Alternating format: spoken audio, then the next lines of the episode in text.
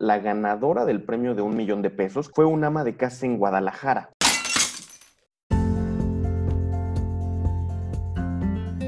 ¿Qué tal amigos? Bienvenidos a otra emisión más de Entre Cubas y Finanzas, el podcast, espacio donde tocamos temas financieros como ahorro, inversiones, retiro, seguros y muchos más.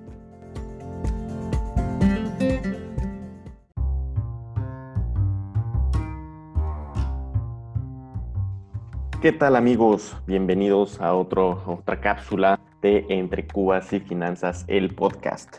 El día de hoy vamos a hablar de una iniciativa muy padre que nació en el 2008 con el fin de poder llevar a la mayor población posible la información para manejar su dinero e invertirlo de la mejor manera. El día de hoy junto a Viridiana Oviedo estaremos analizando la mecánica de esta gran iniciativa que es el reto Actinver. Cuéntanos un poquito, Viri, ¿qué necesitamos para poder acceder a este reto? Hola Carlos, hola a todos. Pues muy contenta de acompañarlos aquí en Spotify. Espero que no se nos queden dormidos. Es una cápsula muy breve con datos muy importantes sobre este reto que justamente los invitamos hace unos días en nuestra página de Facebook. Recuerden seguirnos entre Cobas y Finanzas. Y bueno, el día de hoy les hicimos un pequeño resumen de varios conceptos que hay que tomar en cuenta sobre el reto. Como dice Carlos, es un reto que ya lleva bastante tiempo en el medio. En su tiempo, Carlos y yo justamente entramos a este reto. La verdad me parece muy bueno, es una iniciativa que justamente va para todas las personas, no solamente para quienes estamos en el medio, de manera que todos nos empapemos un poco de, de, la bolsa y conozcamos cómo funciona. Y bueno, el requisito es tener básicamente mayoría de edad. Es todo lo que necesitas para ser parte de este reto. Exactamente. Y la verdad es que es bastante padre, como decías, en su momento participamos y este año vamos a participar de nuevo, precisamente porque queremos llevar a ustedes todo lo que se va realizando semana a semana en este reto. Y ustedes se preguntarán, ¿en qué consiste? Bueno, les cuento de manera breve en qué consiste el reto Actinver. Este reto consiste en comprar y vender acciones en un simulador que replica a la Bolsa Mexicana de Valores. Aquí lo que buscamos es generar el mayor rendimiento posible al final de cada semana y al final del reto, el cual tiene una duración de seis semanas. Recordemos que los horarios de operación, es decir, los horarios en los cuales vamos a poder comprar y vender acciones, serán de lunes a viernes de 8.30 de la mañana a 3 de la tarde, es decir, para emular lo que hace la bolsa mexicana. Aquí es bien importante recordar que cuando nosotros compramos y vendemos acciones, lo que buscamos es algo que se llama ganancia de capital. Traído a palabras llanas, es comprar barato y vender caro con el fin de generar una ganancia en el portafolio y que obviamente eso nos haga rentables como traders. Pero eso realmente no es lo más atractivo. Vamos a tener premios que serán entregados y para eso creo que la mejor es Viridiana para explicarnos. Pues aunque lamentablemente yo no me llevé en su tiempo ninguno de estos, y creo que si, si no corrígeme Carlos, tú tampoco, hay varios premios muy, muy interesantes que nos ofrece justamente Actinver por el simple hecho de, de entrar al reto, ¿no? de participar. Después vamos a mencionar eh, las dinámicas, los reglamentos básicos, pero en general hay un primer premio que son nada más y nada menos que 500 mil pesotes. Eso es para el primer lugar. Hay un segundo y tercer lugar. El segundo lugar se lleva la mitad de esta cantidad, 250 mil pesos, y el tercer lugar, 100 mil pesos, ¿no? Cantidades muy buenas que digo, por el costo de inscripción, que son mil pesos para público general y 500 pesos para maestros y alumnos de menos de 25 años y tercera edad también, pues llévate este dinero es, híjole, ahora sí que un, regalo de, del grupo financiero, ¿no? También semanalmente hay premios, igual vamos a comentar las dinámicas, pero cada semana hay ganadores, hay tres ganadores, el primero se lleva 15 mil pesos, el segundo 10 mil y el tercero 5 mil pesos. Nada despreciables, la verdad. Y también hay unos mini retos que uno es de manera semanal tienes que calcular más o menos cómo va a quedar el índice de la bolsa mexicana. Y también hay quiz diarios. Todos los días a las 9 de la mañana van a hacer preguntas y el primero que la responda gana este quiz diario.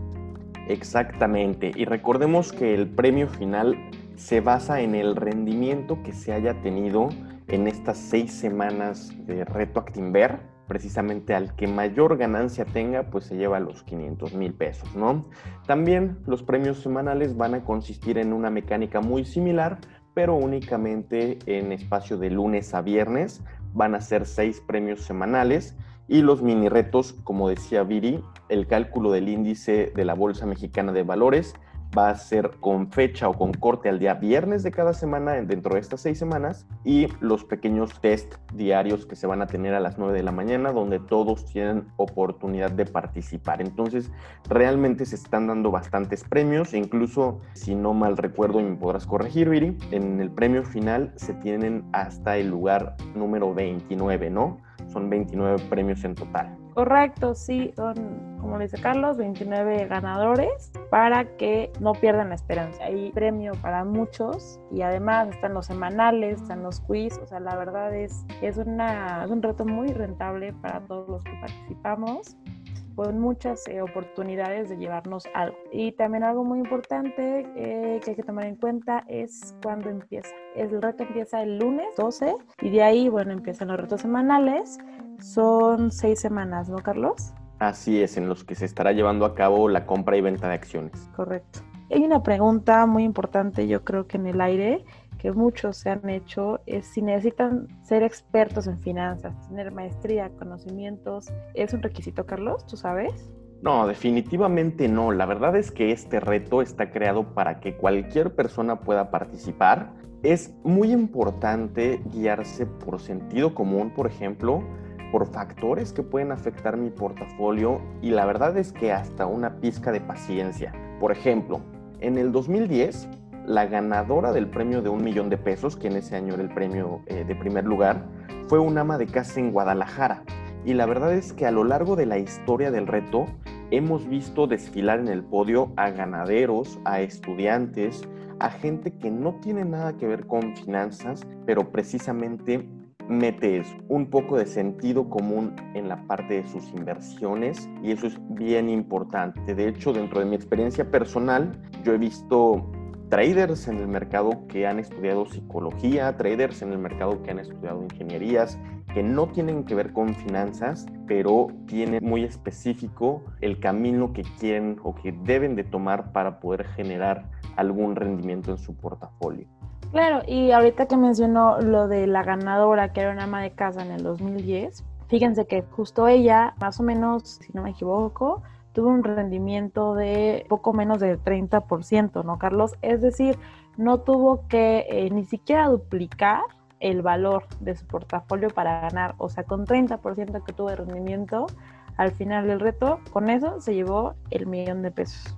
Exactamente, de hecho la ganadora del reto tuvo un rendimiento del 27.7% en 2010 lo cual es algo bastante alcanzable en este espectro de seis semanas y no nos quedemos, digo, al final del día es muy padre eso de los premios eh, monetarios, pero lo más importante dentro de esto es que podemos comenzar a practicar nuestras inversiones en bolsa sin arriesgar capital. ¿No? Realmente podemos generar bastante capital intelectual en el cual, bueno, vamos a empezar a conocer cómo se operan las acciones, cómo compro, cómo vendo, en qué me tengo que fijar para poder operar, incluso la parte de horarios de operación, en qué momento se mueve más la bolsa, qué días, y eso me va a permitir que cuando yo abra mi portafolio en la vida real, pues ya tenga nociones más avanzadas de cómo es el comportamiento de estos mercados. Si bien es bien importante que cuando ustedes inviertan en algo comprendan completamente cómo se mueve, qué, factores lo, lo, pueden mover al mercado, porque eso les va a dar muchísima ventaja, ¿no? Y cuando nosotros tenemos este tipo de ventaja, generalmente la podemos ocupar para obtener mayores rendimientos. Exactamente, sí. Eh, y ahora hay otros factores que hay que tomar en cuenta. Anoten todo, esto es muy importante. Las reglas de oro. debes contemplar dos cosas. Una, tener cuando menos eh, cinco emisoras en tu portafolio, es decir, haber comprado acciones de cuando menos cinco empresas diferentes. Y otra regla muy importante es debes hacer más de cinco movimientos semanalmente y durante el reto. Por ejemplo, primera semana, compramos cinco acciones diferentes. Ahí participamos en, el reto semanal y también ya estamos participando en el reto total. Segunda semana, vendemos estas acciones. Igual participamos en el reto semanal que es el que nos da hasta 15 mil pesos y seguimos participando en el reto total. Tercera semana, no haces nada, no te dio tiempo, la chamba, el estudio, la novia, el novio, el coronavirus, lo que quieras, y no hiciste nada, bueno, no participas en el reto semanal, pero como ya habías hecho tus cinco movimientos, todavía estás en el reto final y así puedes participar en los retos semanales y en los retos en el reto total que son seis semanas. Así es, de hecho lo que se pide como primera regla de oro en el reto es que al menos hayas superado cinco emisoras, es decir, que hayas comprado o vendido cinco acciones diferentes para que sigas participando. Pero nos habías hablado de dos reglas. ¿Cuál es la segunda, Viri? Claro que sí. La segunda regla es eh, no debes comprar más del 50% de tu dinero o tu portafolio en una sola acción. Por más bonita que una empresa y que le apostemos, debemos diversificar, ¿no? Y parte de justamente estas reglas están hechas con la intención de que aprendamos a diversificar, porque siempre un portafolio, entre más diversificado, pues nos da más beneficios como un rendimiento potencialmente más alto y con menor riesgo, ¿no? Porque no estamos poniendo básicamente todo esto, todos los huevos en una misma canasta. Entonces hay que considerar estas dos reglas que en resumen es no comprar más del 50% de tu dinero en una acción y considerar los cinco movimientos, cinco movimientos para el reto semanal o cinco movimientos en total para el reto general. Y bueno, ¿por qué podría cambiar el valor de mi portafolio? Pues justamente como el reto está hecho para replicar lo que va pasando en la bolsa mexicana, que es donde se compran y venden acciones ya de manera real, los precios se van ajustando minuto a minuto conforme cosas que van pasando en el mercado, pero como había mencionado Carlos, pues hay un horario. Eh, a las 3 de la tarde, ahí pues deja de cambiar de precio porque deja de operar y se reanuda hasta el día siguiente. Exactamente. Y de hecho, también complementando la parte del cambio en el portafolio, vamos a tener diversos factores que van a poder apoyar el crecimiento o decrecimiento de mis inversiones. ¿Qué podría afectar mi portafolio? Dentro de los principales drivers en estas seis semanas, yo podría recalcar tres puntos en específico. El primero, las elecciones en Estados Unidos. Recordemos que el martes 3 de noviembre corren las elecciones presidenciales en Estados Unidos, en donde van a estar disputando la presidencia Biden y Trump. Trump del Partido Republicano y Biden del Partido Demócrata. De manera estadística, cuando el Partido Demócrata se encuentra en el poder, los mercados tienden a reaccionar de manera favorable. Es algo que ha marcado cada periodo en Estados Unidos. Un segundo rubro serían los rebrotes de COVID. Recordemos que al día de hoy tenemos ya 36 millones de casos a nivel global y muertes rebasando el millón. Si esto llega a agravarse en las próximas semanas, podríamos ver eh, nerviosismo en el mercado, podríamos ver un sentimiento de aversión al riesgo que nos lleve a mover el mercado cambiario, el mercado de bonos y por ende el mercado accionario. Pero nada más, eh, ¿nos pudieras ayudar a, indicarles qué es la aversión al riesgo? Así es, dentro de los mercados vamos a tener en, la balanza dos sentimientos. Uno es de aversión al riesgo y otro va a ser de toma de riesgo. Cuando es de toma de riesgo es porque los inversionistas se encuentran más confiados en los mercados, se encuentran viendo, digamos que menor oleaje y están dispuestos a comprar activos más riesgosos para obtener un mayor rendimiento. Cuando hablamos de aversión de riesgo, nos referimos a nerviosismo en el mercado, donde los inversionistas tienden a refugiarse en activos como oro, como dólares, lo cual tiende a desestabilizar los mercados emergentes como México, como Brasil, como Sudáfrica, China, y es así como nos podemos ir moviendo de acuerdo al sentimiento de mercado. Ok, muy bien. ¿Qué otro factor nos podría ayudar o afectar, Carlos? Pues mira, realmente lo que va muy ligado con los rebrotes de COVID es la recuperación económica global. Tomemos en cuenta que el, problema del COVID no es una crisis como la que hemos visto, por ejemplo, en el 2008, que fue una crisis financiera, ni en el 2000, que fue la, la crisis dot-com, Ahorita lo que tiene esta crisis es que está deteniendo o detuvo la actividad económica global. Al detener esto, detuvo oferta y demanda de bienes y servicios, también detuvo la demanda de bienes como petróleo, lo cual ha bajado bastante las valuaciones de estos activos, tanto de materias primas como financieros. Entonces, a medida que nosotros vayamos viendo una recuperación económica en Estados Unidos, una recuperación económica a nivel de países emergentes y países desarrollados, vamos a poder percibir un mayor apetito de riesgo en el mercado pero esto únicamente lo vamos a poder comenzar a percibir cuando Estados Unidos comience a tener recuperación económica, cuando los países desarrollados comiencen a demandar bienes y servicios de los emergentes, ya que recordemos que los emergentes por excelencia somos los de manufactura, directamente para los países desarrollados, ¿no? Entonces, estos tres puntos son los que podrían afectar de manera general nuestro portafolio y es a los que hay que ponerles especial atención, incluso con las acciones que estemos dispuestos a comprar o vender durante el reto. Sí, y otro consejo sería estar pendiente de lo que pasa cuanto a las noticias, ¿no? Al menos con estos tres puntos que ya les dijo Carlos, no, no es necesario estar pegado ¿no? al celular, a los periódicos, pero bueno, o sea, al menos en la mañanita con tu cafecito agarrar y, y, echarte unos 15, 20 minutos de qué está pasando a nivel global, ¿no? Que eso, pues, repetimos, va a pegarle a, a tu portafolio, ya sea de manera positiva o negativa, ¿no? gran parte de, yo creo que el éxito de los traders más conocidos es la información, ¿no? La información pues siempre es muy valiosa, entonces entre más informados estemos, tenemos mayor ventaja sobre otras personas. Exactamente, y como dices, la verdad es que hay acciones a las que les fue muy bien el tema de la pandemia, como dirían, les cayó como anillo al dedo, ¿no?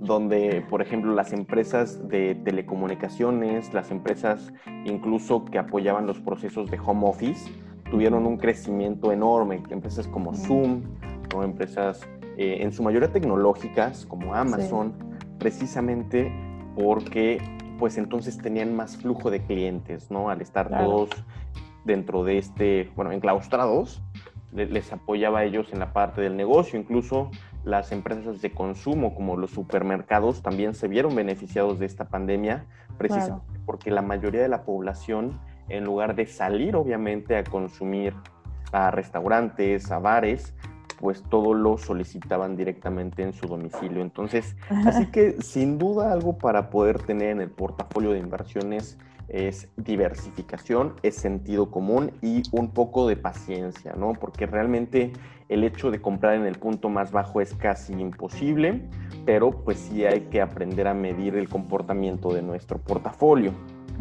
Así es. Ya igual después pudiéramos recomendar otras plataformas eh, donde invertir de manera real, pero esta es una muy buena opción para quienes quieren empezar o, quienes quieren probar en, en el mercado de valores.